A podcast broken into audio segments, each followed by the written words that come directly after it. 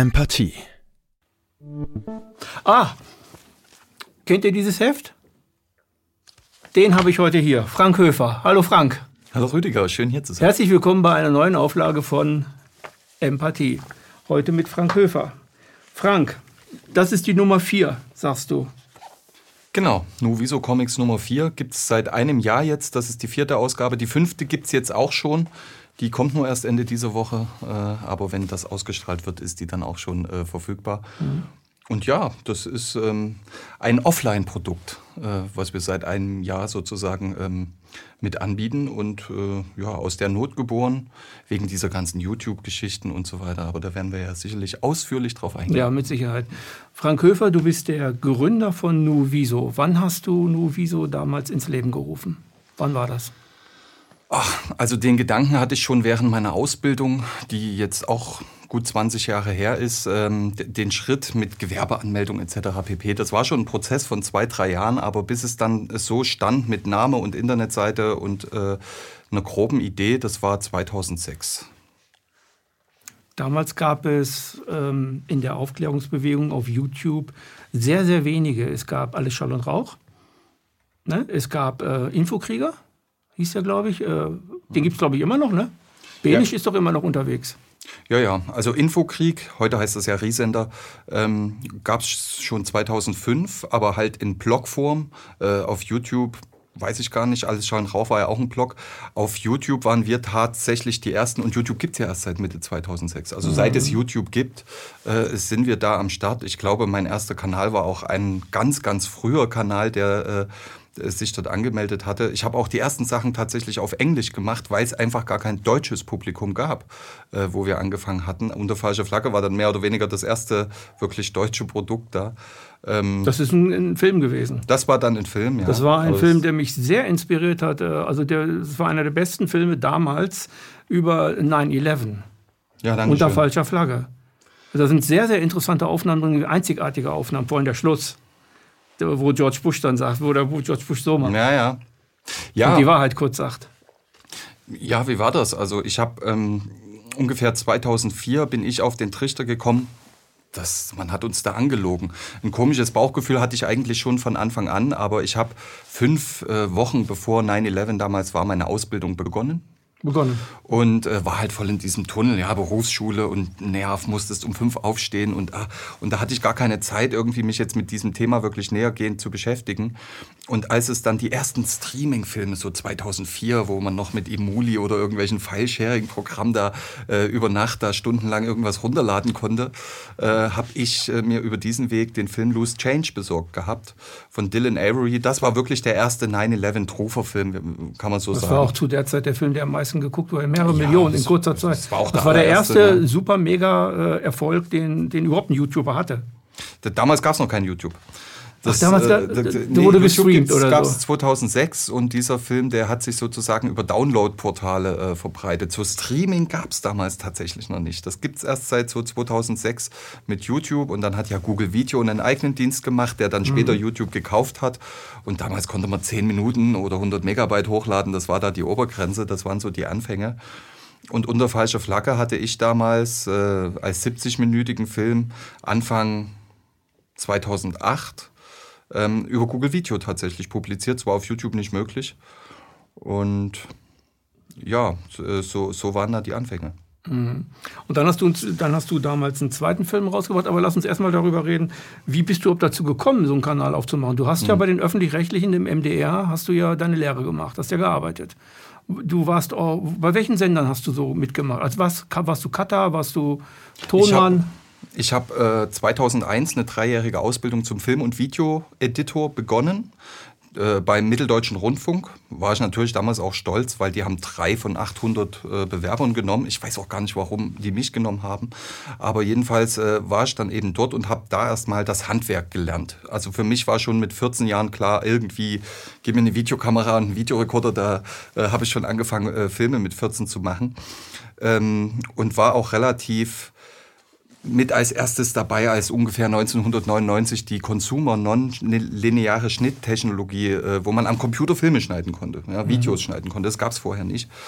Ähm, Und das hatte ich mir schon bereits 1999 äh, angeeignet und zwei Jahre später dann eben diese Ausbildung begonnen. Und genau in dem Jahr, wo ich angefangen habe, wurde dort äh, umgestellt von analog zu digital, heißt äh, vom Dreimaschinen-Schnittplatz äh, zum nonlinearen Schnittsystem. Und äh, die ganzen Cutter, die dort gearbeitet haben, auch schon gut be betagt teilweise, ja, die waren es halt gewöhnt, mit zwei Jogrädern die ganze Zeit hin und her zu spulen, Bilder hin und her zu kopieren von Band zu Band. Und das ist natürlich eine völlig andere Arbeit als so eine Schnittoberfläche am Computer.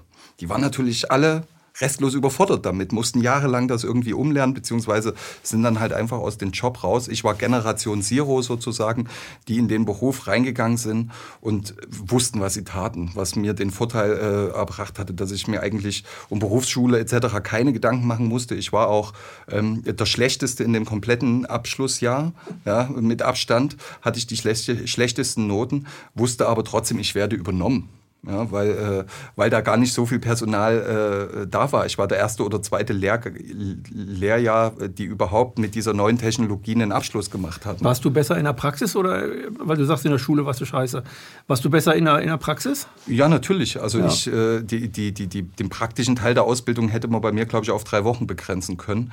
Ähm, da ich schon während der auszubildenden Azubi-Zeit oft, äh, zumindest bei den Kollegen, man rennt ja als Azubi immer, wird man ja immer irgendeinem Kollegen zugeteilt, so mhm. kümmerst dich jetzt mal die Woche um einen Azubi, so. Zu der Zeit, wo ich da war, waren einige Kollegen, die haben sich um die Azubis gerissen, weil die teilweise fitter am Schnittplatz waren als die selber. ähm, und ja, so kam das eben und ich bin dann eben diesen Weg gegangen. 2004 war die Ausbildung zu Ende und ich wurde übernommen die Nachfrage war groß. Ich habe aber äh, kein, kein, keine Festanstellung gewollt. Ich wollte frei sein äh, und habe mir gesagt, ja, also feste freie Mitarbeit, was ja Standard ist äh, bei den öffentlich-rechtlichen, übrigens gar nicht so ganz legal weil äh, man verzichtet natürlich auf Urlaubsgeld und diese, die, diese ganzen Vorteile, die ein Angestellter hat. Ja, ähm, aber die ganzen Nachteile, die ein Angestellter hat, die muss man natürlich äh, mit einbringen. Aber jedenfalls war äh, dadurch gegeben, dass die Dienste relativ frei waren. Ich konnte es mir aussuchen, ob und wann ich arbeiten wollte und war daher einfach frei, mir nebenbei was aufzubauen. Und als dann 2006 YouTube kam, war klar, okay, diesen Weg gehe ich.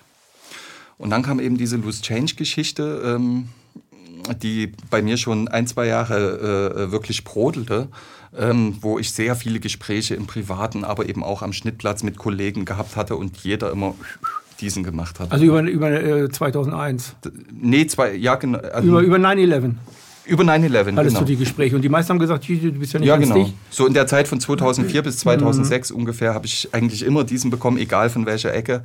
Ähm, und das war, glaube ich, auch Motivation, diesen Film zu machen. Ich habe den anfänglich tatsächlich mehr für meine äh, GEZ-Kollegen gemacht, als jetzt für die breite Öffentlichkeit. Weil damals, 2007, als ich den Film angefangen habe, gab es außer Loose Change dieses ähm, Streaming im Internet und vor allen Dingen als Erfolgsgarantie oder zumindest, dass man jetzt geschweige denn davon leben könnte, gab es 2007 nicht. Ja, da war YouTube noch in den Kinderschuhen. Und ich habe mich aber damals einfach entschieden, ich probiere das jetzt einfach. Ähm, und jetzt äh, komme ich zu dem Film, weil, wie gesagt, ich habe mich äh, dann sehr tief da reinbegeben in diese Thematik, habe das Thema fast studiert und für mich war klar, okay, wenn ich mich jetzt irgendwie selbstständig mache, brauche ich ein Filmthema.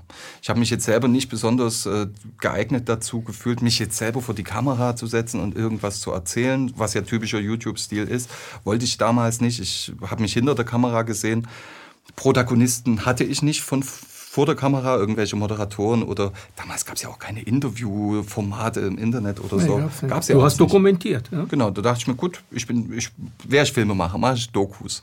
So wie ich es äh, gelernt habe, auch Dokumentationen zu schneiden. Ich brauche dann halt nur eigenes Material. Und das war erstaunlich einfach zu besorgen, weil ich habe gesagt, okay, ich gehe, ich nehme mich diesem Thema an und schwuppdiwupp äh, Internetrecherche, äh, hab ich, bin ich auf einen offenen Brief von Jochen Scholz damals gestoßen. Äh, der war 38 Jahre lang bei der NATO-Luftwaffe und hatte zu dem Zeitpunkt für die Linke im Bundestag gearbeitet. Den habe ich einfach eine E-Mail geschrieben, dass ich das sehr interessant finde, was er in seinem offenen Brief formuliert hatte und ob er ein Interview gerne machen würde sehr großes Wohlwollen. Er hat sich gefreut, dass sich überhaupt jemand dafür interessiert.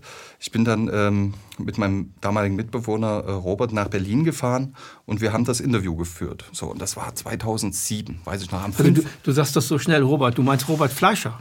Ja, genau. Ja. Mit dem habe ich damals dieses äh, Interview gemacht. Wir haben die ersten äh, Nuviso-Jahre sehr viel auch zusammengearbeitet, auch einige Filme zusammen gedreht.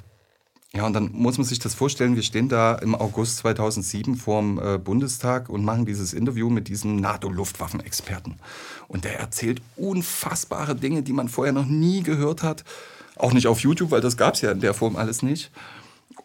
Und das war, das war wirklich explosiver Sprengstoff, weil da jemand, äh, der wirklich Expertise hat, die Frage stellt, wo war die Luftabwehr an dem Tag? Das hat mich, was, was er gesagt hat, hat mich ganz schön geflasht in dem no? Film.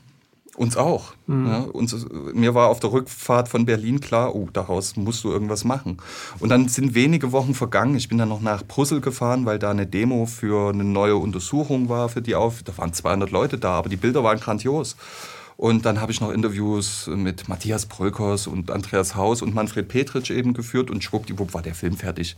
Äh, hat dann nicht lange gedauert, den zu schneiden, hat sich auch mehr oder weniger von selber ergeben. Eine Sache, die vielleicht noch erwähnenswert ist, ich habe mich sehr schwer getan, einen Sprechertext zu schreiben, so wie man es von Dokumentation ja gewöhnt ist, ja, dass, dass dir erstmal irgendwas erzählt wird und das wird dann irgendwie mit Interviews oder irgendwie dann belegt. Mhm. Und damit habe ich mich erstmal tagelang sehr schwer getan, weil ich dachte, was soll ich denn schreiben, wer bin ich, was soll ich denn dazu sagen, ja? Und habe dann einfach der Einfachheit halber einfach angefangen, erstmal die Interviewpassagen so zusammenzuschneiden, wie sie auch ohne Sprecher gut zusammenpassen. Und habe dann das eben noch mit ähm, Bildmaterial äh, unterfüttert, beziehungsweise habe ähm, auch Politikeraussagen, natürlich äh, von der Bush-Regierung in erster Linie äh, zusammengesucht, die die Aussagen der Interviewpartner stützen. Und das habe ich dann einfach so lange gemacht, bis dann 70, 80 Minuten zusammen waren. Dann brauchte ich gar keinen Sprecher mehr und dachte, das ist eigentlich super. Ja? Man, man einfach, einfach nur reden lassen, zeigen. Ich, ich, meine Meinung ist so unwichtig dabei. Mhm. Ich war quasi nur das Medium oder, oder derjenige, der das Puzzle zusammengefügt hat. Aber die Puzzlestücke waren alle da. Ich musste keine eigenen noch mit einbringen. Und ja, also äh, das war dann unter falscher Flagge und es war tatsächlich äh, dadurch, dass es so ein Erfolg war, ähm, für mich der ausschlaggebende Punkt, okay, du gehst jetzt das Risiko ein und machst dich damit selbstständig. Ja? Ich, ich wollte diesen Weg gehen, wobei ich 2007 absolut keine Ahnung habe, wie das aussehen sollte. Ja? Wie, wie kann man von sowas leben? Verschwörungsfilme im Internet. Ich weiß noch, wie ich das meiner mhm. Familie verkündet habe. Ich kündige meinen Job beim MDR, mache jetzt Verschwörungsfilme im Internet. hm? Das war ein angespanntes Weihnachten, sag ich mal so. Und du hast dich aber dann trotzdem selbstständig gemacht. Also der Film unter falscher Flagge, das ist ein Film, der sich selbst erklärt durch das, wie er gemacht worden ist. Was ich damals, was ich damals an dir bewundert habe, ist, dass du, dass du unglaublich gut schneiden kannst. Du kannst, und du hast ein Händchen dafür, was zueinander gehört. Das hast du in deinen ganzen drei Filmen gemacht. Du hast einen Film über Obama danach gemacht und du hast einen Film gemacht über ähm, heilige Geometrie etc. Jetzt, ich komme auf den Namen nicht. Epos D meinst du bestimmt. Epos D, Epos D, ja genau. Ja. Und der ist auch richtig gut. Und alle drei zeichnen sich durch das Zusammenfügen von, von, äh, von Cutterarbeit eigentlich aus. Also wie man eigentlich einen, einen Dokumentarfilm wirklich gut zusammenschneidet, so dass der sich selbst erklärt. Finde ich. Ja, das ist mein, meine Dankeschön. Bewertung. Mag jeder anders sehen für sich. Ne? Ja. Aber äh, ich glaube, da, das, das ist so dein Talent. Danach hast du etwas über Obama gemacht. Und dann habe ich so, in dem Moment habe ich gedacht, jetzt übertreibt er ein bisschen. Ich habe das Wissen von, von heute nicht gehabt. Und weil du, weil du für mich wie so ein, wie so ein Vorhersager äh, da, dargestanden hast, weil Obama war ja noch nicht Präsident. Und ich habe selber von Obama noch gar nicht viel gehört. Aber du hast ihn so analysiert, wie er wirklich war. Und das hat sich dann gezeigt, dass es wirklich so war. Also du hattest mit deinem Film recht, ne? Ich glaube, du spielst auf den Film der kategorische Imperativ. Ja, ja, genau. Kriegsversprechen dann kam dann erst später, aber der kategorische Imperativ tatsächlich. Nobelpreisrede, ne? Ja, das war die Nobelpreisrede. Mich hat einfach gestört, dass Obama bereits zu Amtsantritt den Friedensnobelpreis erhalten hat. Äh, Präventiv schon sozusagen, prophylaktisch. weil er was Gutes machen wird. Ja, und dann hat er aber eine Amtsantrittsrede gehalten, die alles andere als friedlich war. Und ich hatte zum selben Zeitpunkt, äh, wenige Wochen vorher, ein Interview geführt mit Hans-Peter Dürr. Ähm, Direktor Max-Planck-Institut, wirklich Koryphäe auf seinem mhm. Gebiet, Mitglied vom Club of Rome, also wirklich eine hochspannende Persönlichkeit, der mehr Philosoph als Physiker war wie ich finde. Und wir haben ihn interviewen dürfen, was grandios war. Und dann ging es in diesem Interview mit Hans-Peter Dürr irgendwie überhaupt nicht um Physik, sondern der hat erzählt, wie er als 15-Jähriger eine Alpenfestung verteidigt hat.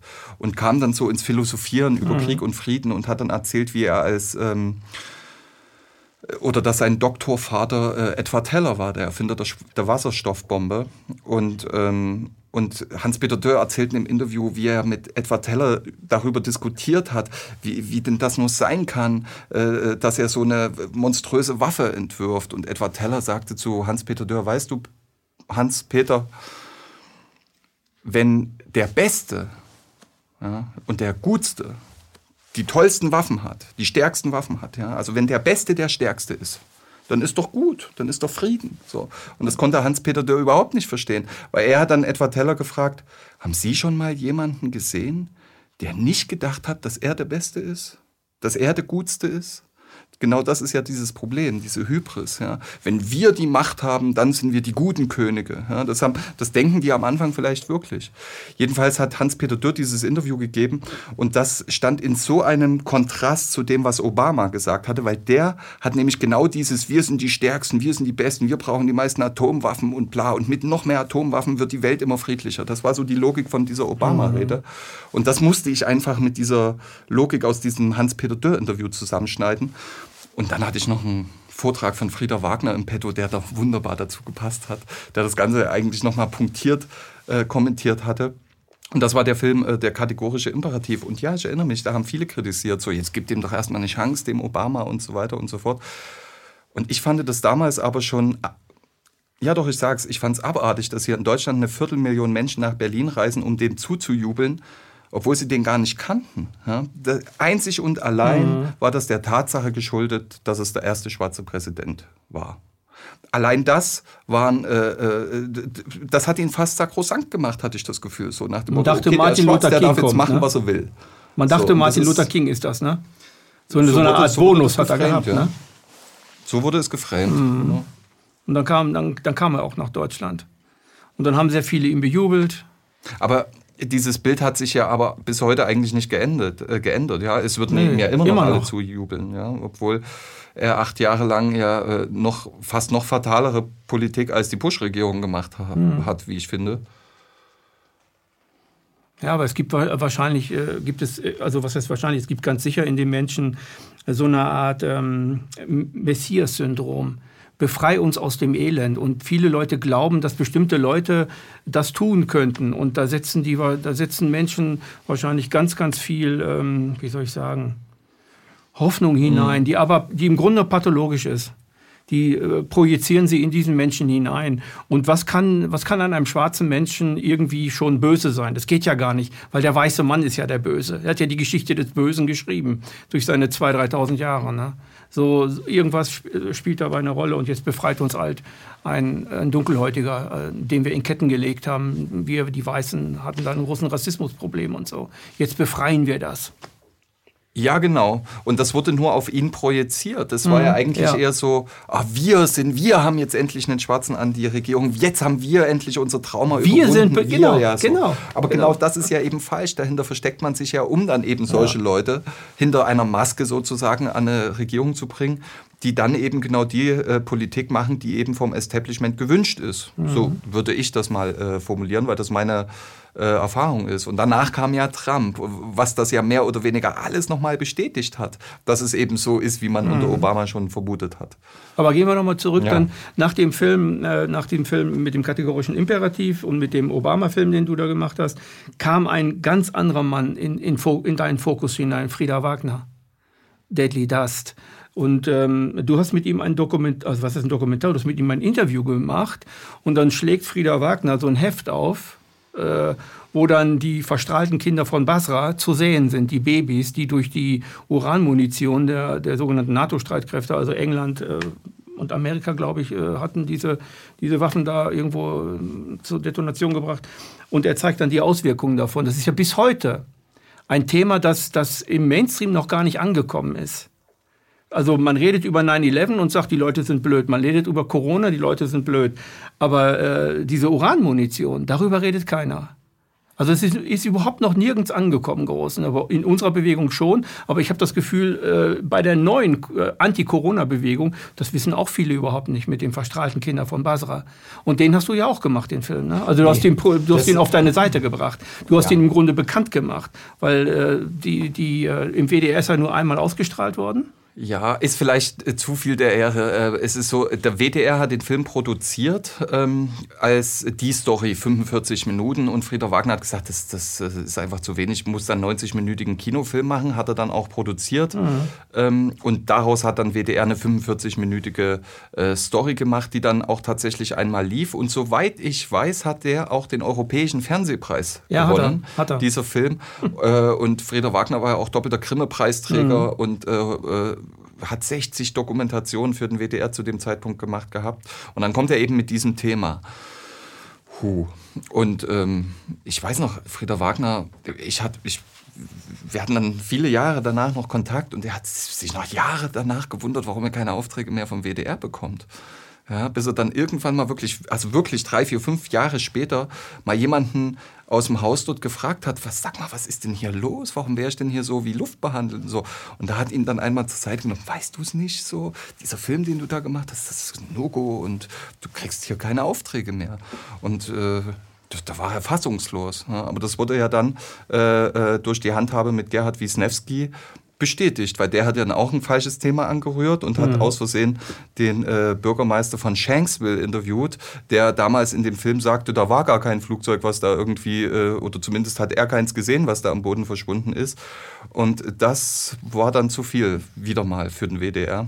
Und da hat Gerhard Wischnewski hat ja das, das, erste Mal im deutschen Fernsehen äh, so ein, ich sag mal, Beweis oder so eine Aussage von jemandem, was, was dann eine Beweisaussage wäre, äh, dahin bekommen. Ne? Dieser, und deswegen wurde auch er entlassen, ne? Ja, weil aber auch dieser Ernie Banks, also dieser Bürgermeister von Shanksville, seine Aussage später auch ein bisschen revidiert hat, weil er selber offensichtlich gemerkt hat, uh, äh, hätte ich mal so nicht sagen äh, sollen. Mhm. Und deswegen hat er es revidiert. Und das fiel dann natürlich wieder auf Gerhard Wisniewski zurück, weil, weil er hat ja dann Blödsinn erzählt. So ja, ja, genau. Ähm, und da kennt dann auch das Establishment kein Pardon. Äh, einmal, also einen zweiten Versuch hast du nicht mehr. Ja? Also einmal reicht mittlerweile. Ne? Es ist nicht mehr so wie ähm, ein Fehler hast du frei. Nee, das System vergisst mittlerweile. Frank, das scheint ja bei allen, bei allen großen Themen der Fall zu sein. Jetzt bei Corona ist es viel zu offensichtlich. Ähm, hat das Apple, bekommt das Establishment, hast, also wir können ja nicht sagen, wir können es beweisen, also wir können ja nur vermuten. Vermutest du auch, also ich vermute das, sage ich ganz offen, vermutest du auch, dass das Establishment äh, irgendwelche Kontakte bekommt bei bestimmten Themen und die sagen dann, äh, so geht das nicht? Das dürft ihr nicht machen, natürlich nur die Chefredakteure oder so. Kann man nur vermuten, ne? Also ich habe ja bei den Mädchen einige Jahre gearbeitet und es ist nicht so, dass man da eine konkrete Anweisung bekommt, wo man dann die Hände über den Kopf zusammenschlägt und sagt, wow, krass. So, das, das wäre auch viel zu auffällig. Da gibt es viel zu viele Whistleblower mhm. aus den Redaktionen, die das äh, beklagen würden sondern es funktioniert über die Personalauswahl. Man sieht es ja bei Frieder Wagner, Gerhard Wisniewski, oh, guck mal, in welche Richtung die denken oder gehen, sofort, sofort, sofort weg. weg ne? Und ähm, so wird das eben gemacht. Also über Selektion. Über Selektion. Also man muss die Mitarbeiter nicht äh, formen oder, oder trimmen, sondern man nimmt einfach die, die, die passen. Also die wenn, Mitläufer. Die, die Mitläufer, Mitläufer werden können. Die mit, Täter schon fast, muss man teilweise mhm. sagen. Zumindest wenn es um Medienberichterstattung geht. Ähm, und wenn dann mal eben einer ausschert, wie Gerhard Wisniewski, Frieder Wagner, Claudia Zimmermann, Uwe Steinle, Katrin Huss und ich könnte es jetzt weiterführen, aber ich lasse es mal, ähm, dann werden die eben ausgesondert. Ganz einfach. Ne? Also da muss man keine Anweisungen geben, das wäre auch viel zu kompliziert logistisch, viel zu auffällig, sondern man schmeißt einfach die schwarzen Schafe raus und da und das sind mittlerweile auch rigoros. Da können auch wirklich äh, Promis mit Gold Promi-Status. Ja, wenn die ja, einmal ja, das Falsche sagen, dann ist, dann ist dieser Goldstern nicht nur weg, sondern du wirst vernichtet. Ja, man sieht es ja bei Michael Wendler, bei Xavier Naidoo und etc. Nena. pp. Ne? Nena. Ähm, sag einmal was Falsches und, und, und, und da wird sofort erstmal stehst du auf der Beobachtungsliste. So wie Richard David Brecht hat ja nicht die Kinderimpfung kritisiert. Auf einmal war er im Spiegel hier der, der, der völlige Wirrkopf. Vorher ja. war, er, war er Kumpel ja. von Lauterbach, ne? Auch Fotos von den Satz. beiden. Ein falscher Satz bist du weg. Also die sind da rigoros, was ihre Agenda oder ihre Narrative, was das angeht, da sind die rigoros, da kennen die keinen Erbarmen. Mhm. Und wer da mitmacht, macht mit. Und wer da von den Mitmachern irgendwann nach fünf Jahren ausschert, der ist dann richtig dran. Da kannst ja? du dich auch fürs System aufgeopfert haben, wie du willst. Genau. Ich sag einmal ist falsch, es spielt alles keine Rolle mehr. Also skrupellose Machtmissbrauch. Dann hast du Hast du vielleicht, das vermute ich mal, eine Wende in, dein, in deinem Inneren gemacht? Und hast einen Film rausgebracht, der so ganz anders war als alles andere, was du vorher gemacht hast. Kam Von der Politik in die, in die äh, Geisteswissenschaft oder ja, in die Spiritualität. Du hast auf einmal ein Thema angefangen und auch einen Film gemacht, der auch wieder, wow, richtig gut gewesen ist. Epos Day. Ja, also. Da hast du auch ein Buch zugemacht. Richtig. War allerdings nicht mein erster esoterische Film. Ich hatte vorher schon 2008, also unmittelbar nach Unter falscher Flagge, hatte ich einen Kongressfilm gemacht, äh, die neue Feldordnung. Der Hast war, du aber mehrere der, Serien auch folgen lassen, ne? Nee, das, das war 2012 dann, ah, die Kroppies. Wir ja, waren genau, ja zweimal in genau. England, 2008 und 2012. Und ähm, nachdem ich mich wirklich bestimmt das ganze Jahr 2007 äh, mit dem 11. September sehr intensiv auseinandergesetzt hatte und sich in meinem Leben dadurch auch viel äh, geändert hatte und ich auch die Entscheidung getroffen habe, okay, ich gehe jetzt eben diesen Schritt, weil mir klar war, wenn ich jetzt mit dem 9-11-Thema öffentlich ähm, rausgehe, dann ist mein Job auch als andere als zukunftssicher. Das hatte ich damals quasi schon im Hinterkopf und äh, dachte halt eben all in, ganz oder gar nicht. So ein bisschen, das geht auf lange Zeit nicht gut. So, aber was ich sagen wollte, ich hatte mich halt so intensiv mit diesen Geopolitik auseinandergesetzt, dass ich davon auch äh, wusste, ich brauche da einen Ausgleich. Du kannst jetzt nicht ein unter falscher Flagge Doku nach dem nächsten da machen, sondern ich hatte mich dazu entschieden, ich mache das Abwechslung. Ich mache ich mach einmal so richtig mein Fuck, wie man so schön sagen würde, mhm. irgendwie, wo man, wo man schockiert ist, schon mhm. regelrecht und dann irgendwie was Entspannendes für den Geist. Und das waren für mich 2008 dann eben tatsächlich Kornkreise. Äh, wobei das, man kann sagen, das ist so ein banales Thema oder, oder manche haben sogar gesagt, ich würde mit diesen Themen äh, die, die, die wichtigen Themen diskreditieren. Mag sein. Mir war es jedenfalls äh, ein persönliches Anliegen, einfach mal nach England zu fahren und mal nachzuschauen, was, was hat es denn wirklich damit auf sich.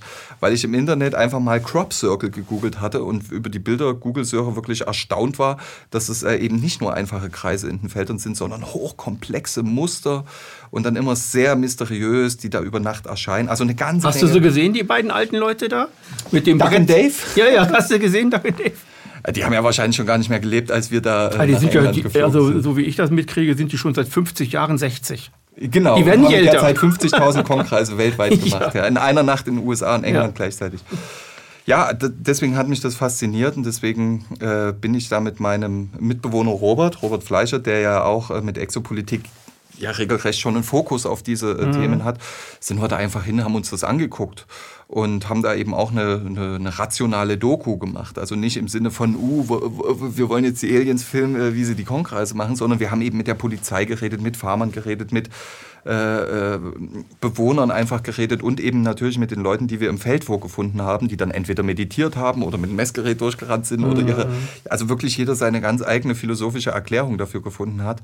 Und das war für uns ein spannendes äh, subkulturelles Thema, was im Fernsehen nicht kommt. Wenn man nach offiziellen ähm, Nachrichten oder, oder Verlautbarungen zum Thema Kornkreise gegoogelt hat, da ist man immer wieder äh, auf die Verlautbarungen vom Deutschen Jagdverband äh, gestoßen, dass das eben äh, korpulierende Rehe oder Igel seien, Igel. die diese Kornkreise ziehen. Und äh, wenn, man, wenn man diese Erklärung vergleicht mit einem Bild von einem Kornkreis, ja, also von einem echten, also nicht echten, aber so, sondern halt von einem Kornkreis, das, was da in den Sommermonaten fast jede Nacht irgendwo in England in der Region Wiltshire mhm. ähm, entsteht, vergleicht, dann denkt man sich, ja, haben sie die noch alle? Und die Zeitungen schreiben das auch noch. Und das hat mich einfach genauso wütend gemacht wie bei 9-11, deswegen sind wir da einfach hin, sind allerdings auch nicht schlau geworden. Was wir aber bestätigen können, ist, die Polizei vor Ort äh, äh, ähm, ermittelt halt in hunderten Fällen, weil die Farmer bringen diese Kornkreise natürlich zur Anzeige. Es ist Sachbeschädigung, mehrere hundert Pfund äh, oder Euro Schaden entstehen da jedes Mal. Dann kommen noch ein Haufen Kroppis, ja, diese Konkreistouristen, die dir dann auch das Feld zerlatschen. Manche Bauern stellen dann halt eine, einen Klingelbeutel, eine Spendenbox an den Feldrand äh, auf. Die wird dir dann aber nach ein paar Tagen wieder geklaut. Und nur Stress und ähm, das, ist, das ist kein schönes Thema. Und wenn jemand sagt, ja, die die, die Konkreise, die werden natürlich von den Bauern, die stecken da unter einer Decke, um den Tourismus anzukurbeln. So, wie Tourismus? Da ist kein, es gibt keinen Konkreistourismus, der sich finanziell lohnen würde. Ganz im Gegenteil. Mhm. Davon hat absolut niemand irgendwas. Ähm, Außer die, die es halt machen, die sich dann wahrscheinlich freuen und denken, hihihi, jetzt sind wieder alle irgendwie drauf reingefallen. Aber da, auch da fragt man sich, wer, wer macht denn seit 20, 30 Jahren äh, äh, die, sich diese Mühe, diese hochkomplexen Muster ins Feld zu ja, trampeln kann man nicht sagen, weil die sind ja wirklich teilweise, die sind ja. ja nicht einfach nur niedergetrampelt. Manche schon aber eben nicht alle. Wer also es gibt Fälschungen, die gibt es schon. Die gibt es schon, aber man fragt sich ja, äh, wer macht sich diese Mühe und geht dieses Risiko ein, bei einer Straftat erwischt zu werden? Warum wird kaum jemand bei dieser Straftat erwischt, obwohl da wirklich mittlerweile ja, schon observiert wird, äh, regelrecht? Und ähm, warum werden die nicht erwischt und was haben die davon? Weil als Kunst geht das nicht durch, auch wenn es wirklich hohe Kunst ist, sowas anzufertigen. Ein Kunstwerk trägt eine Signatur. Und äh, nur das ist der hauptausschlaggebende Punkt, warum ein Künstler überhaupt ein Werk schafft. Damit er seine Signatur drunter setzen kann. Damit er am Ende sagen kann, ja. seht, was ich erschaffen genau. habe. Genau, meine und, Kunst wird erkannt. Und wie deprimierend muss es für die Crop Circle Künstler, Artists sein, ja, ähm, das nicht äh, an die Öffentlichkeit hängen zu dürfen, weil sie ja damit sonst eine Straftat zugeben. Ja, oder, oder x tausend Straftaten, was weiß ich. Ich glaube, wir sind, wir sind weit genug zu sagen, das sind mathematische Symbole oder geografische, topologische, mhm. äh, hat irgendwas mit, äh, mit Mathematik, Geografie oder Geo, Geolo nee, Geo, Geometrie oder Topografie zu tun. Irgendwie so etwas. Es sind wahrscheinlich Botschaften oder irgendwelche es sind Piktogramme, wo sehr viel mathematisches Wissen kodiert ist und die ja, sind wirklich genau. hochintelligent. Also äh, zum Beispiel dieser Pi-Kon-Kreis, wen es interessiert, kann ja jeder mal googeln, einfach Pi Crop Circle eingeben. Der mit dem. Das ist, das ist, das ist so intelligent, mhm. äh, äh, dass man, dass es schon fast schade ist, so eine geniale Idee einfach nur für einen anonymen Kornkreis äh, zu verwenden, der dann in ein paar Wochen eh weggemäht wird. So. Ähm, also, also nicht nur, dass das Leute verdammt gut machen können, sondern da stecken auch äh, inhaltlich Leute dahinter. Die, die Piktogramme muss sich ja jemand ausdenken. Und da steckt so viel Intelligenz drin. Ne? Ähm, und die ganze Rolle, wer macht die? Sind das Aliens, sind das Botschaften? Das ist natürlich ein Teilaspekt dieses äh, Themas, aber gar nicht der interessante für mich, ja? Äh, sondern eben diese soziokulturellen, subkulturellen äh, Fragen, die damit einhergehen. Was macht das auch mit dieser Region? Ist das wirklich so, dass das ein Tourismusmagnet ist? Nein, ist nicht so. Ähm, ist das wirklich so, dass die alle straffrei ausgehen? Nein, die erwischt werden, gehen nicht straffrei aus. Die kriegen dann also richtig, richtig Probleme. Aber es wird ja fast niemand erwischt. Aber die Polizei patrouilliert jeden, jede Nacht. Ich erinnere mich, wir wollten eben in der Woche, wo wir dort gedreht haben, sind wir nachts mit dem Auto an den Feldrand, wollten uns selber auf die Lauer legen und mhm. äh, die fliegenden Lichter filmen sozusagen. Sofort kam da die Polizei, was macht ihr hier? Kofferraum auf und so. Die haben dann quasi ähm, nach Beweisen gesucht, dass wir Konkreisfälscher sind. Ja? Mhm. Die haben dann nach unseren Brettern und Haken und GPS-Geräten gesucht, aber der Kofferraum war voller äh, Licht und Kameras, was, was unsere äh, Geschichte, wir wollen selber die, die, die, die Crop Circle Maker äh, auf frischer Tat erwischen, äh, gestützt hat, haben sie uns dann geklaut, äh, geglaubt und haben uns äh, weiterziehen lassen. Aber ja, ähm, aber deine Frage zielte ja gar nicht auf diesen Film ab. Ne? Du wolltest was über Epos Dei. Äh, nee, war, war ja so, so, so ein, äh, du hast das ja vorher gemacht. Das ist ganz gut, dass du das gesagt hast. Aber was mit Epos Dei? Wie kamst du auf die Idee? Epos Dei war, weil ich mich mit diesen ähm, Konkreisen beschäftigt habe, bin ich irgendwann auf Alexander Lauterwasser gestoßen. Alexander mhm. Lauterwasser ist ein Kymatikforscher, der die ähm, Forschungen von Hans Klatny und äh, Han, nee, Hans Jenny und Florenz Friedrich Kladny so äh, weiter äh, getrieben hat. Äh, Kladny hat schon äh, unter Napoleons Zeiten einfach eine Metallplatte genommen, Sand drauf gestreut und mit einem Geigenbogen daran äh, geratscht oder wie man das äh, nennt. Und der Sand auf dieser Platte hat sich dann in ein Muster formiert. Und äh, die Erkenntnis, die da steht, ist, Frequenzen kann man äh, bildhaft in ja, Mustern darstellen und in Struktur bringen, ne? in Struktur bringen, in Schwingungsmuster bringen. Und ähm, das hat dann Hans Jenny in den 50er Jahren, der hat dann im Prinzip so Subwoofer und Lautsprecher genommen und hat da einfach Joghurt und alles, was irgendwie flüssig ist oder Metallspäne äh, reingeworfen, was dann natürlich immer so eine, da, da waren keine Strukturen erkennbar. Und Alexander Lauterwasser hat das Ganze mit Wasser gemacht, dem ähm, Medium, was eben die höchste Sensibilität hat. Und er hat quasi mit verschiedenen Lichteinwirkungen und Kameraeinstellungen die Wasseroberfläche sehr gut äh, sichtbar machen können, also die Berge und Täler, die sich da entstehen. Und hat dann im Prinzip ähm, Wasser mit Frequenz äh, bestrahlt. Und die Erkenntnis war für mich, wow. So, das ist das, ist das was... Ähm, was sich eigentlich die Biologie nochmal äh, näher angucken sollte bei der Frage, wie entsteht Leben eigentlich. Oder auch diese Idee der morphogenetischen Felder von Robert Sheldrake geht in die Richtung, wenn man sich schon überlegt, wie immaterielle oder feinstoffliche Energien äh, Materie in Form bringen, also mhm. Information. Das war so dieser, dieser Gedanke, wow. Und äh, darauf aufbauend habe ich dann halt äh, in diese Richtung weiter recherchiert und bin dann eben noch auf andere ähm, ähnliche Sachen ge gekommen, auf diese geheimnisvolle Ordnung hinter den Dingen. So ist ja der äh, Untertitel dieses Films. Und so bin ich zum Beispiel auf die äh, Signatur der Sphären von Hartmut Warm gestoßen, was mhm. ebenfalls, ich kann es jetzt gar nicht erklären, das, muss man, unfassbar. das muss man visuell einfach sehen. Ja, ja man, muss es, man muss es gesehen haben. Wie die Planeten halt eben Muster erzeugen, die unglaublich symmetrisch sind. Ne? Ja, nicht nur das, sondern äh, einer klaren Harmonie folgen, die eigentlich äh, eben keiner Willkür folgen, sondern eben schon fast einem Intelligent Design, wenn man das so sagen darf. Dieses Wort ist natürlich extrem negativ geframed, aber Intelligent Design ist tatsächlich das, wo ich noch die, die, die, die Verknüpfung sehe zwischen einer wissenschaftlichen Erklärung und zwischen einer spirituellen Erklärung. Also Bewusstsein erschafft Materie oder erschafft, ja, genau. erschafft irgendetwas, was dann sichtbar wird, was dann Form annimmt, ja. was dann in der Welt ist. Genau. Was vorher gar nicht da war. Und das Ganze auch nicht chaotisch, sondern nach einem vorgegebenen Prinzip. Mhm. Weil ich habe ja dann sogar noch einen Film gemacht, nachdem mir irgendwie ich will jetzt nicht sagen klar wurde, weil das würde bedeuten, dass es so ist. Ich weiß nicht, ob es so ist. Es ist einfach nur meine meine Wahrnehmung der Welt, ähm, solche Muster und ähm, die faszinieren mich halt einfach, weil wenn mhm. du so ein Muster erkennst, dann denkst du dir, das kann doch nicht der Zufall sein. So, da steckt doch ja, eine Intelligenz dahinter. Ja.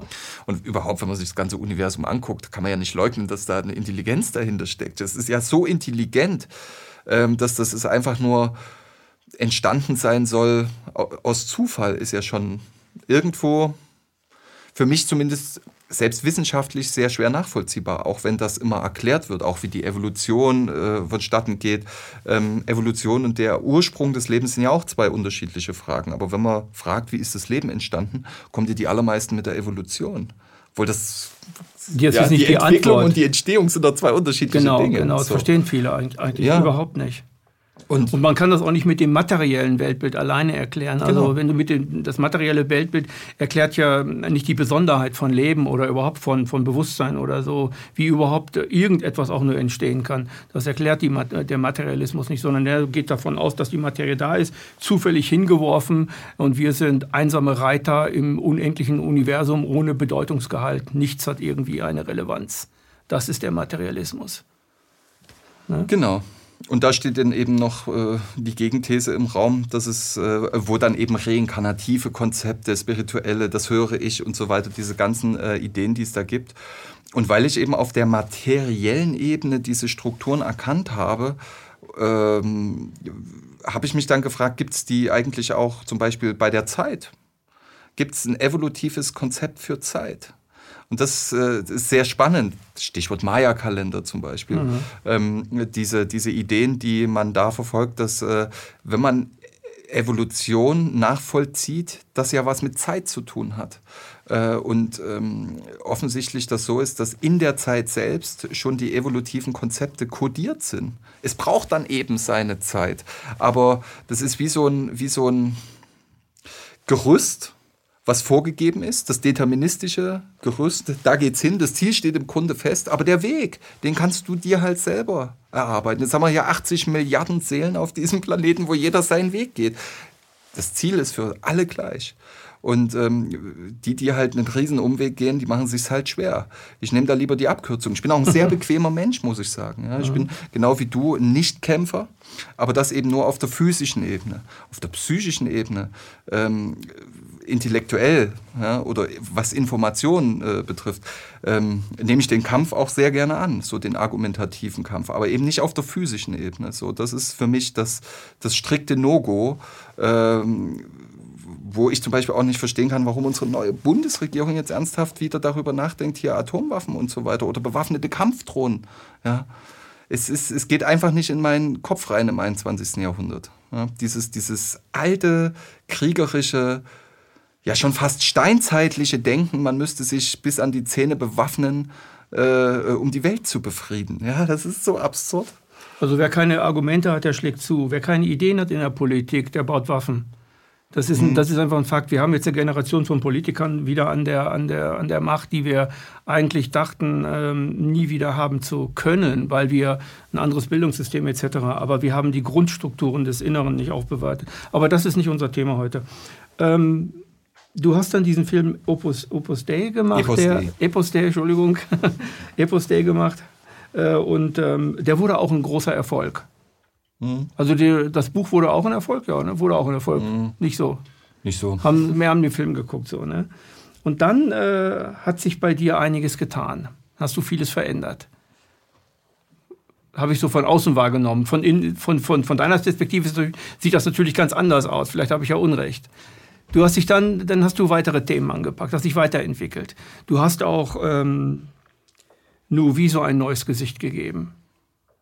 Also es, es gab sehr, sehr viele, sehr, sehr viele äh, Dokumentarfilme, sehr, sehr viele Berichte von dir. Du fingst an mit ähm, Gesprächen, mhm. mit Interviews, die du auch schon, die du gemacht hast, damals mit Christian Hörstel.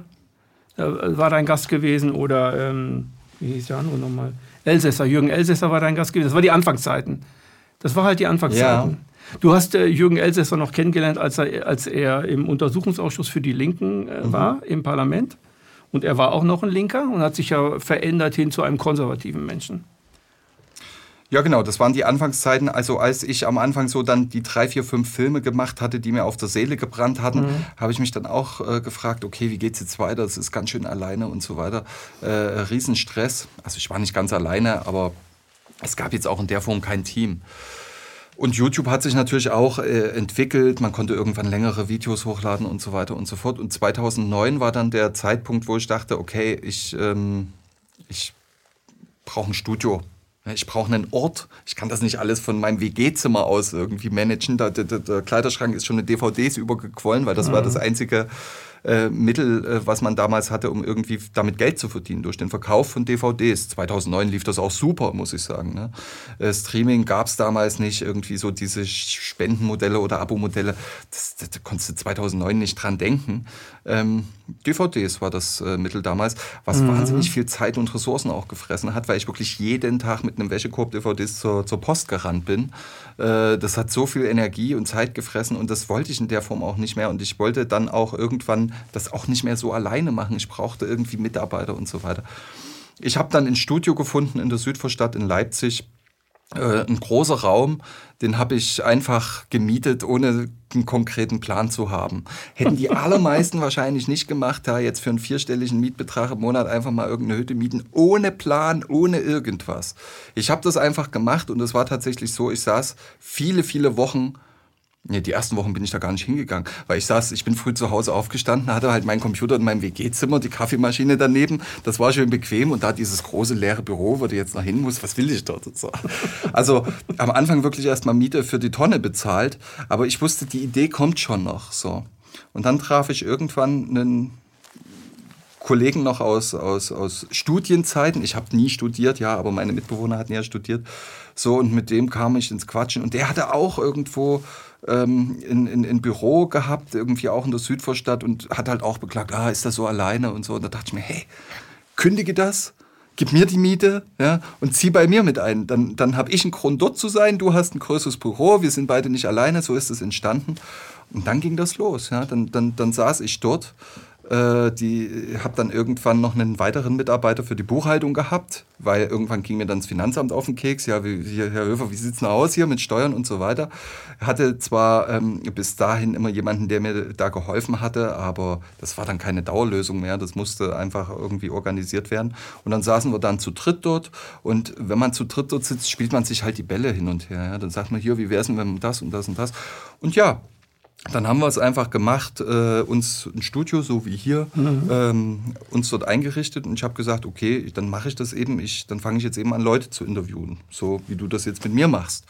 Und ja, wie du schon sagtest, Christoph Hürstel und auch äh, Jürgen Elsässer waren da am Anfang die ersten Gesprächspartner. Das waren so 2009, 2010 äh, rum. Und ja, wie du sagtest, Jürgen Elsässer war damals ähm, für Sachverständiger für die Partei Die Linke im Untersuchungsausschuss, der sich mit äh, Jugoslawien beschäftigen sollte. Und äh, Elsässer hatte ja damals das Buch geschrieben, Terrorziel Europa, wie der mhm. Dschihad nach Europa kam. Fand ich wahnsinnig spannend. Sehr gutes im, Buch. Auch im Zusammenhang ähm, mit ähm, den Terroranschlägen vom 11. September. Mhm. Und damit war der für mich ganz klar Interviewgast. Und es hat sich ja dann auch über ja, einige Jahre dann noch äh, hingezogen. Irgendwann hat er ja dann dieses Kompaktmagazin gegründet und für die ersten Ausgaben hatte ich ihn dann auch jeden Monat noch interviewt, wo wir das vorgestellt hatten und so weiter. Auch alles so lange her. Aber das sind ähm, ja die erst die Anfänge von, vom Nuviso Studio. Und ab einem gewissen Zeitpunkt wird es dann tatsächlich zu einem Selbstläufer. Ja? Weil irgendwann, ich weiß gar nicht mehr, wer der Erste war, aber irgendwann hat mal jemand bei mir angefragt, kann ich nicht mal ein Interview geben? Ich habe mir das und das Buch geschrieben. Und da dachte ich mir, hm, ist ja eigentlich interessant. Natürlich, es gibt viele gute Buchautoren, die ihr Buch vorstellen wollen. Es gibt Filmemacher, die ihre Filme vorstellen wollen. Ja. Es gibt so viele interessante Leute, die, die was... Im Mainstream nicht ankommen. Ja, oder die, die brauchen, nicht, brauchen genau. gar nicht erst anfangen, in Mainstream zu gehen. Ne? Genau, und daraus habe ich dann im Prinzip die Geschäfts, äh, ja, ja. das Geschäft gemacht. Ja? Plattform für unterdrückte Meinungen und Stimmen, die im Mainstream nicht vorkamen. Und ähm, seitdem, das ist, jetzt, das ist jetzt auch wieder zwölf Jahre her, in den letzten zwölf Jahren ist das eben gewachsen. Es kamen jedes Jahr Leute dazu. Erst anfänglich hinter der Kamera. Ich habe natürlich erstmal die Plätze hinter den Kameras und am Schnittplatz äh, mhm. bestückt. Ähm, und dann irgendwann bin ich auch zu der Erkenntnis gekommen, ich bin gar kein guter Interviewer kann das nicht, will auch gar nicht vor der Kamera sitzen. Du stellst mir jetzt Fragen, ich antworte, ist in Ordnung, aber ich mag das gar nicht so, äh, äh die, derjenige zu sein, der dann die, die anderen Fragen fragt. stellt. So. So. Mhm. Dachte ich mir, da gibt es doch bestimmt Leute, die das besser können. Und dann lief ich Robert Stein über den Weg ja, beim Regentreffen. Dachte mir, Mensch, dich brauche ich doch. Und der war tatsächlich mit der Erste, den ich da angesprochen hatte, ob er nicht für Nuviso vor der Kamera tätig sein will. Ja, und das ist bis heute im Prinzip das... Äh, Geschäftsmodell. Und mittlerweile haben wir ja vor unserer Kamera äh, Moderatoren sitzen, die ja aus dem Mainstream kommen. Ja? Also Katrin Hoos moderiert bei Noviso, nachdem sie 16 Jahre lang hier ab 4 und diverse Sportsendungen und Kaffee Trend beim Mitteldeutschen Rundfunk moderiert hatte. Ja? Genauso wie Uwe Steinle, der dort äh, einer der beliebtesten ostdeutschen Kabarettisten ist mit seinem Format Steimles Welt da eben zu oft das Falsche gesagt hat. Ja, oder dreimal mhm. das falsche T-Shirt anhatte und schon war er da raus. Mhm. Julia, ist, Julia Savasi ist auch bei euch? Ja, aber gut, die kommt ja jetzt nicht vom äh, Mainstream. Mhm. Die, die, hab, die haben wir ähm, kennengelernt durch einen Facebook-Post. Die hatte mal ein Video gemacht bei Facebook, wo sie, glaube ich, wo das Auto vom Parzelt, von Professor Parzelt damals gebrannt hatte. Ah, ja, ja, äh, ja, ja, Da hatte sie einen ein, ein, ein Facebook-Video gemacht, wo sie mhm. sich darüber einfach wahnsinnig aufgeregt hat und das hatte irgendwie über Nacht eine halbe Million Klicks oder so. Da dachte ich mir, Mensch, äh, gut aussehendes, nettes Mädel aus Dresden, da kann man ja mal fragen. Das hatte dann der Norbert äh, Fleischer, der Bruder von Robert, ähm, damals auch gemacht. Und ja, Julia war dann eben auch bereit. Ja, und mittlerweile, ich, wir, haben, wir haben ja. Frank Stoner ist heute bei euch, ne? Ja, ja. Auch schon länger. Ein, ein, Dutzend Formate, ach, zwei Dutzend Formate mittlerweile mit einem Dutzend verschiedener Moderatoren. Jetzt erst wieder ganz neu das äh, Format Wahre Gesundheit ähm, ins Leben gerufen, weil eben auch auf dem Gebiet tatsächlich sehr viel Informationsbedarf besteht, aber bis jetzt noch keiner in unserem Team wirklich äh, geeignet war, Interviews in diesem medizinischen, gesundheitlichen Sektor zu führen. Da kann man immer nur Stichwortgeber sein. Und das ist mir aber zu wenig. Ich will wirklich in einem Format jemanden, der auch nachfragt. Mhm. Das eben nicht so macht wie ich. Mhm. Ja, ja. Ich bin wirklich nur Stichwortgeber, ja, einem, äh, äh, weil ich ja gar kein Journalist bin. Habe ich auch nie behauptet. Ähm, Und da haben wir jetzt zum Beispiel den Alexander Kühn, der dieses äh, ähm, ähm, Format Wahre Gesundheit moderiert. Und es, es, sind jetzt schon wieder drei, vier neue Formate auch hier oben im Kopf, die nächstes Jahr bestimmt kommen werden. Und dahin hat es sich jetzt äh, tatsächlich entwickelt, ja. Ich bin eigentlich in so einer Produzentenrolle. Ich bin leider kein Filmemacher mehr. Das ist doch gut so. Ist doch, ist doch, okay. Ein Unternehmer muss sich fürs Unternehmen kümmern und nicht um die Leute und, und das zu kriegen, sondern muss immer Mehrwert kümmern. Aber gehen wir mal, gehen wir mal zurück, weil äh, dir ist ja auch noch etwas passiert, weil du viel zu, viel zu offen äh, die Dinge sagst. Du, dir ist ja mehrmals der, der Kanal gekündigt worden. Mhm. Das ist erst YouTube, in einer ne? jüngeren ne? Geschichte passiert, ja. Ja, ja. Ja, es ist äh, erstaunlich. Es diesen Werdegang hat wahrscheinlich noch kein anderer YouTube-Kanal gemacht. Im Juli 2019 hat uns YouTube aus heiterem Himmel gesperrt. Erstmal so Ansage, schädliche Inhalte weg. Dagegen habe ich natürlich Widerspruch eingereicht und nach fünf Tagen war der Kanal wieder da. Genauso unverhofft ja, weg und wieder da. Fünf Tage. Ähm, Gab es Begründungen gesperrt. deswegen? Ähm, Begründungen in der Form nicht. Wir konnten es uns dahingehend erklären, dass bei drei Strikes ist ja der Kanal erstmal weg. So, und wir hatten wohl da mal irgendwann über Nacht zehn Strikes. Äh, da, da hat wohl mal jemand äh, bei YouTube geguckt und festgestellt, na Mensch, hier, das, da ist aber in den letzten zehn Jahren ganz schön viel Blödsinn angefallen. Und dann haben sie halt irgendwie die Videos gelöscht, die denen nicht gepasst haben. Und das waren wohl zehn Stück. Ich meine, aus über 2000 Videos oder so. Und das sind dann natürlich äh, dreimal drei Strikes, so nach dem Motto, äh, war der Kanal einfach weg.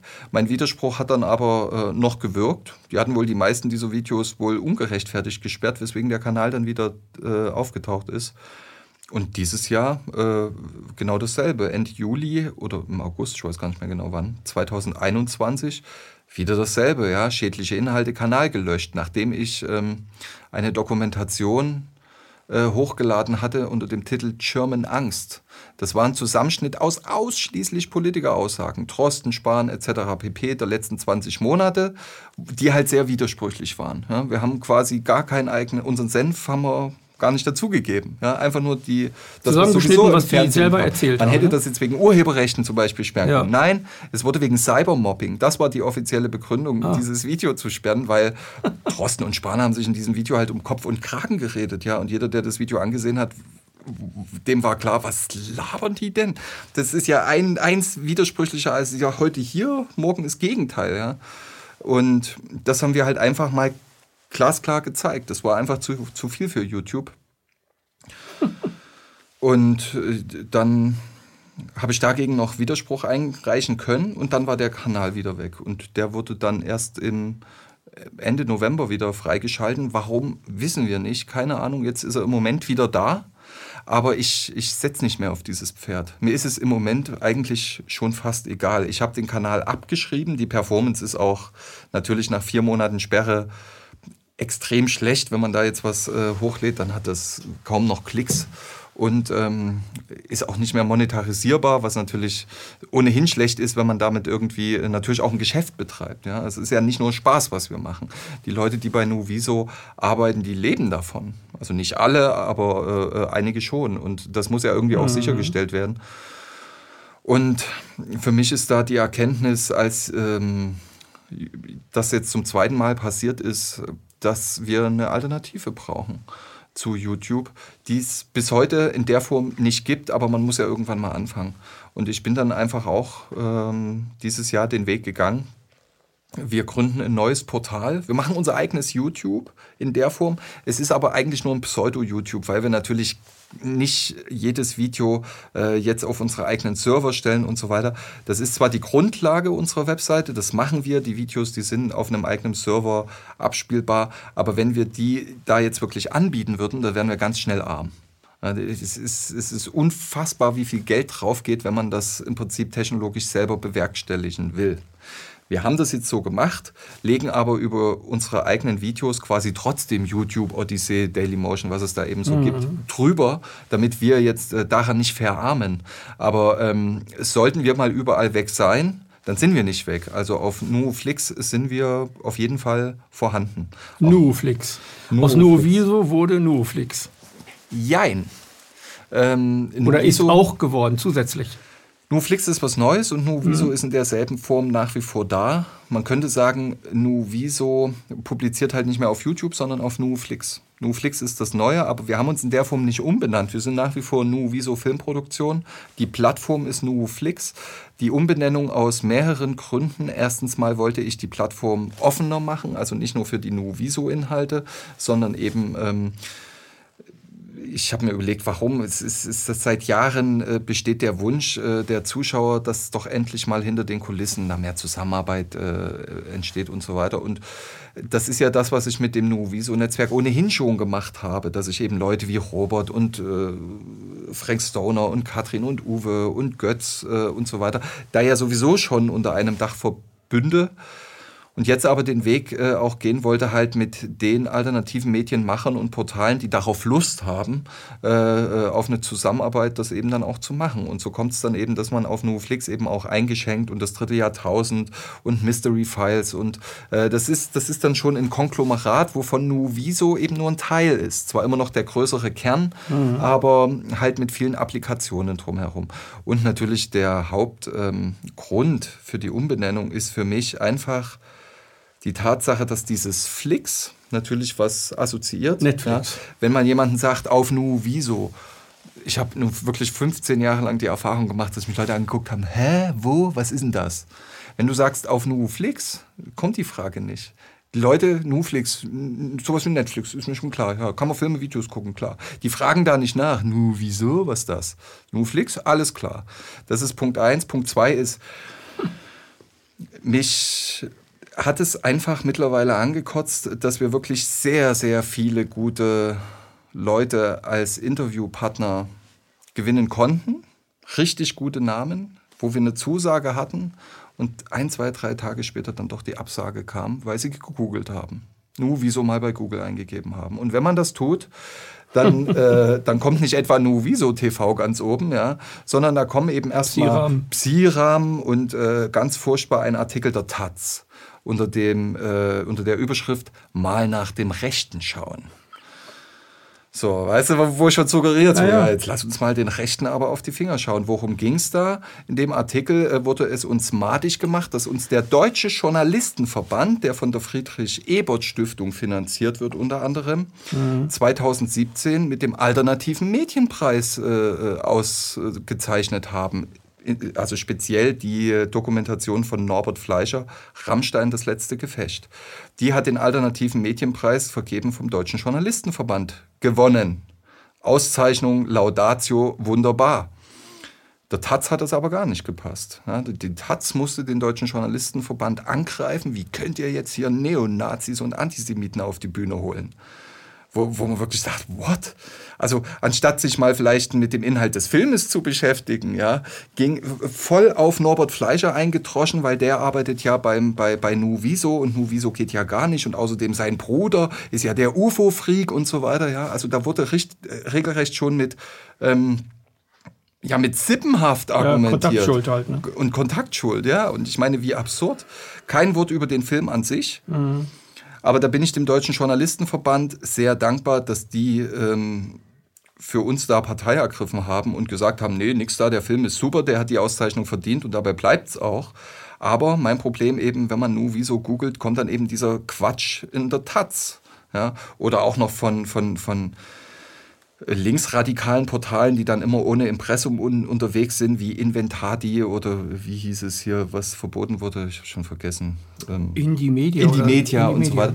Und da stehen Artikel drin, dass Noviso zum Beispiel die Videos für Legida produzieren würde. Was schlichtweg nicht stimmt. Niemals kein einziges Video. Aber das, das steht eben als Behauptung dort. Und du kommst halt rechtlich da auch gar nicht ran, zu sagen, äh, stellt das mal richtig oder du weißt ja noch nicht mal, wen du verklagen sollst wegen der Impressumspflicht. Aber es steht bei Google ganz oben, mhm. was, was ja eigentlich nicht sein darf.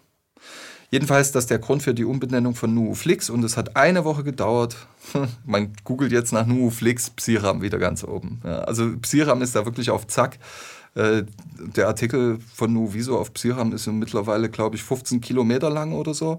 Da steht, da steht ja alles Mögliche drin. Unter anderem, dass Mark Hegewald äh, 2004 als äh, Weihnachtsmann auf dem Leipziger Weihnachtsmarkt gearbeitet hat ja, schließt sich die Relevanz nicht, ja, aber es muss halt auf Psiram stehen. Ebenso steht da, dass Robert Stein halt auch schon mal fürs CDF gearbeitet hat. Ja, das wird uns dort zum Vorwurf gemacht. wo, wo, wo, man denkt, ja, wo ist jetzt für Psiram das Problem? Ich meine, es wurde uns von vielen zum Vorwurf gemacht, ja, die das äh, irgendwie nicht verstehen konnten. Aber dass äh, Psiram diesen Vorwurf aufgreift, finde ich nun wiederum sehr absurd.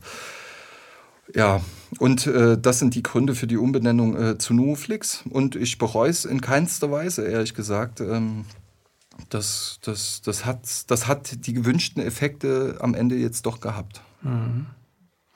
Du hast in, dein, in deinen Räumlichkeiten ja auch noch äh, mehrere Anbieter, die jetzt nichts mit Noviso zu tun haben. Zum Beispiel Welt im Wandel findet ja auch in deinen Räumlichkeiten statt. Also das heißt, man kann auch deine Räumlichkeiten anmieten. Wahrscheinlich sind die voll. Ne? Hast, noch, hast du noch äh, Möglichkeiten, dass du äh, was anbieten könntest?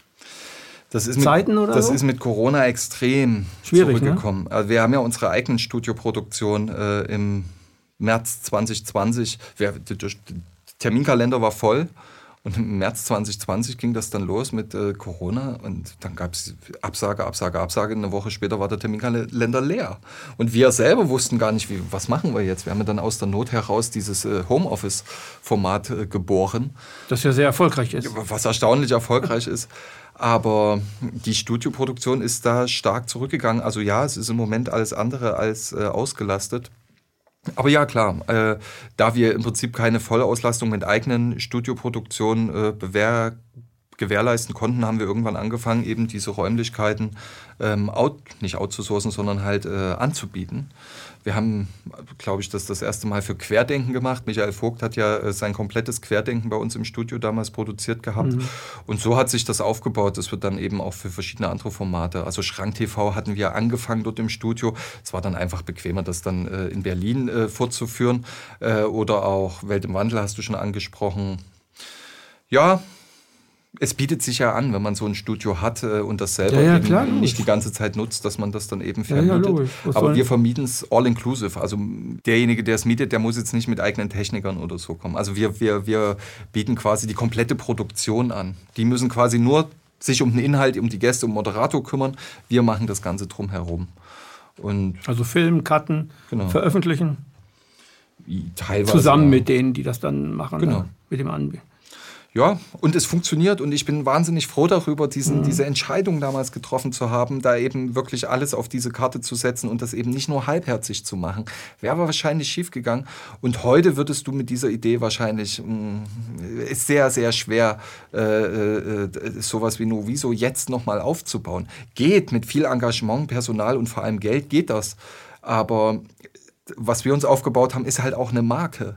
Man kennt die Gesichter von Novi so mittlerweile. Ja, das ist ja in der Pionierzeit. Du warst ja in der Pionierzeit dabei, wo alles angefangen hat, YouTube etc. Das ist, und wer da aufs richtige Pferd setzt, in, bei sich selbst, äh, der, der kann das werden. Heute wird es schwieriger sein, weil der Markt doch sehr gesättigt ist.